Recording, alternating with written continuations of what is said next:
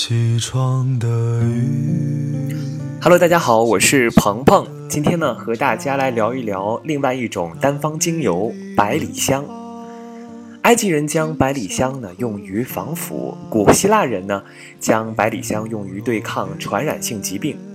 百里香还被用于呼吸系统疾病、消化系统的问题预防和治疗感染、消化不良、慢性胃炎、支气管炎、百日咳、气喘、咽喉炎、扁桃腺以及小儿尿床等诸多问题。那么百里香精油是如何萃取出来的呢？它是将百里香的叶子、茎和花朵以蒸馏的方式萃取而成。百里香它主要的特征有哪些？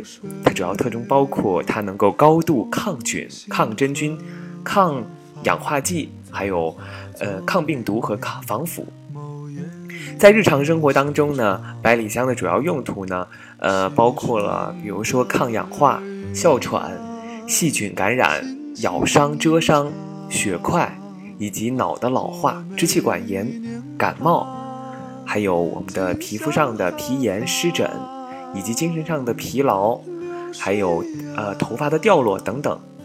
那么，呃，它的主要用途呢，呃，包括精油可以滋补呃神经和胃部，百里香可以有助于循环和抑郁症、消化、病后的身体虚弱感、头痛、免疫功能、失眠、风湿、泌尿系统和脊柱病毒和创伤。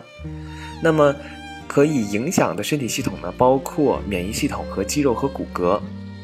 香氛的疗效，在身体处于虚弱还有压力过大的情况下，精油呢能够具有增强活性的，呃功效。它能够帮助您呢提高专注力，也能够具有提振的特性，有助于呢减轻抑郁症。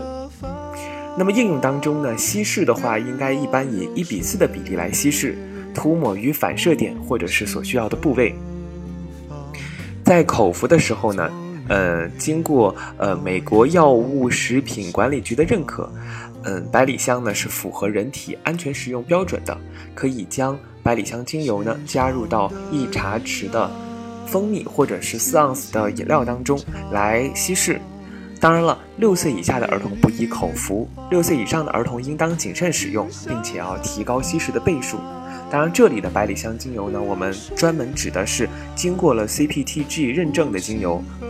还有注意的就是，这种百里香精油可能会刺激鼻黏膜组织和真皮组织，也就是我们的皮肤。因此，在怀孕期间呢，应当避免使用百里香精油。有高血压的情况下，应当谨慎使用。